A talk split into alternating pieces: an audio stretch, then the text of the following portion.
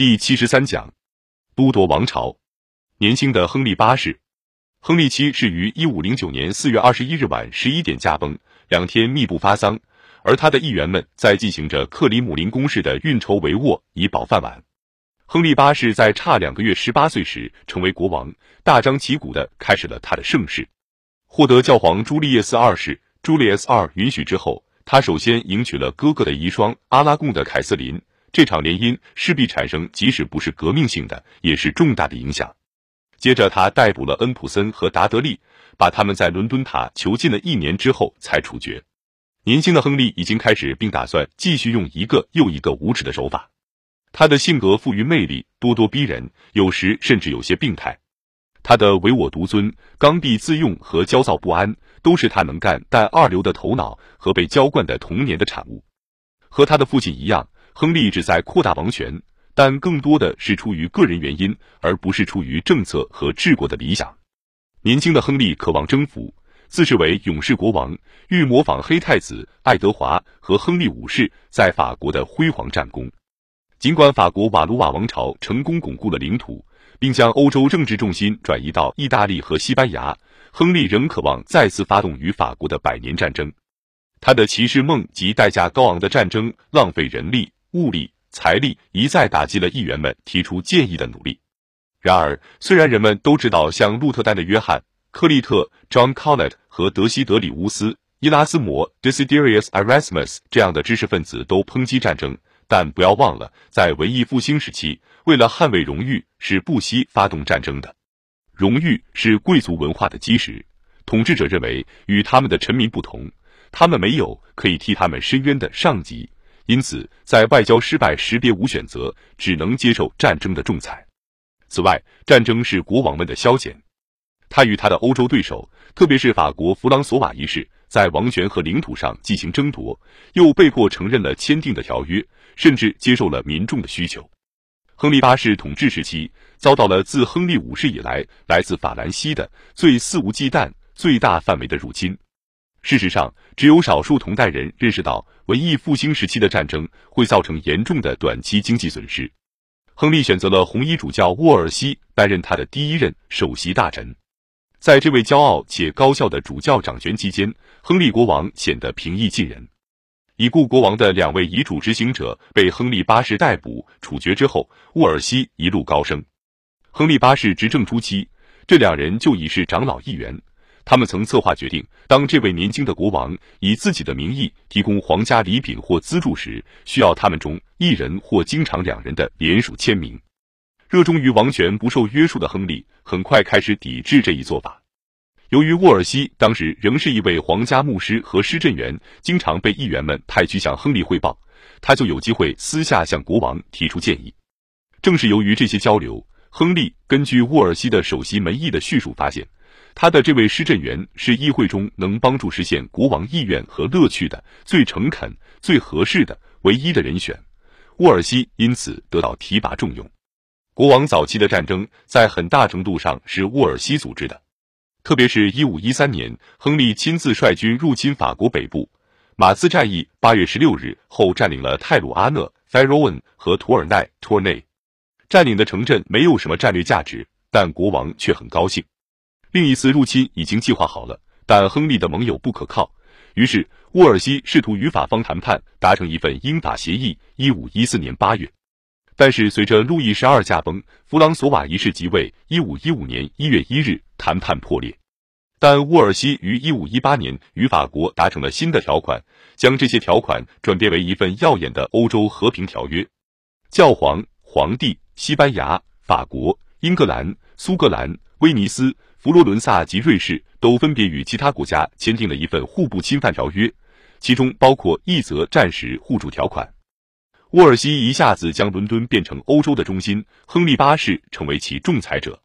这一出重头好戏本可以更加引人注目，因为这也是教皇的如意算盘，却被沃尔西抢了头彩。一五二零年，在所谓的黄金谷，位于加莱附近的两个小镇基尼斯 （Gisons） 和阿德尔 （Ardres） 镇之间。亨利与弗朗索瓦一世在一场令人瞩目的名为“金布围场”的体育盛会上比武，被人们誉为世界第八奇迹。一五二二年和一五二三年的更多战役，让亨利的军队挺进巴黎不足五十英里的地方。在那之后，最好的时机出现了。亨利的盟友查理五世在帕维亚战役中击败并俘虏弗朗索瓦一世。一五二五年二月二十四日，但若不能利用这个机会，亨利会再次与法国握手言和。沃尔西在一五一五年圣诞节前夕被任命为大法官。他声称自己在国外是个调解人，在国内是个社会改革家。但若发生什么重大事件，他不得不把亨利的要求和他自己的政治地位置于利他主义动机之前。他最大的资产是他在英国教会中获得的特殊地位。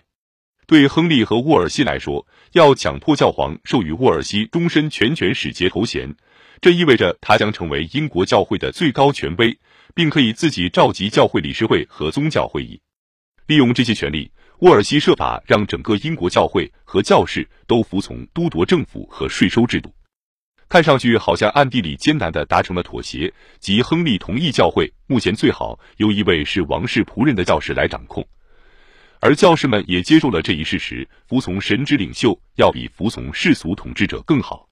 因为毫无疑问，沃尔西上台会保护教会，避免教会里充斥着平信徒的观点。麻烦的是，随着国家稳定和王朝安全得以恢复，英格兰又受到越来越多其他力量的冲击。鹿特丹的伊拉斯谟批判中世纪的经验主义，提倡重新探索古典学术和简单的基督哲学。他的思想迅速席卷北欧。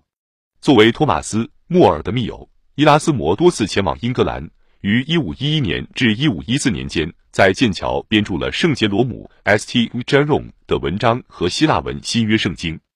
他的追随者们早在1511年就首次挑战教会当局了。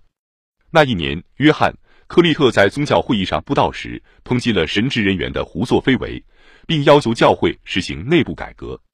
伊拉斯谟的布道激怒了教会，但他继续呼吁宗教复兴，用犀利、诙谐、机智的言辞批评教士和修士、教会迷信，甚至罗马教皇制度本身，赞美科利特的传道。在德国的宗教改革家马丁。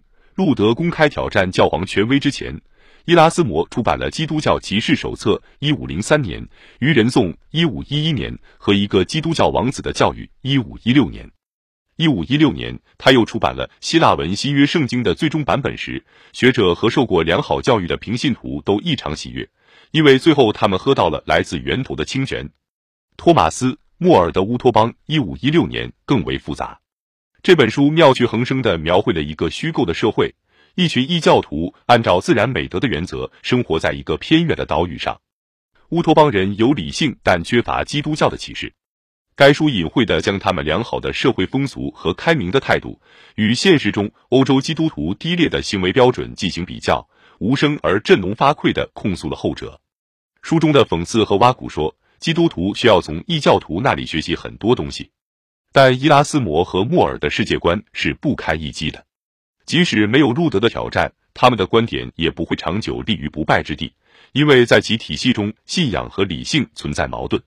莫尔提出的解决方案是信仰优越于理性，且天主教的信仰必须得到捍卫，因为这是来自上帝的戒律。但伊拉斯谟相信人的理性，不能接受上帝通过让人们相信那些已经被有识之士质疑的东西来检验他们的信仰。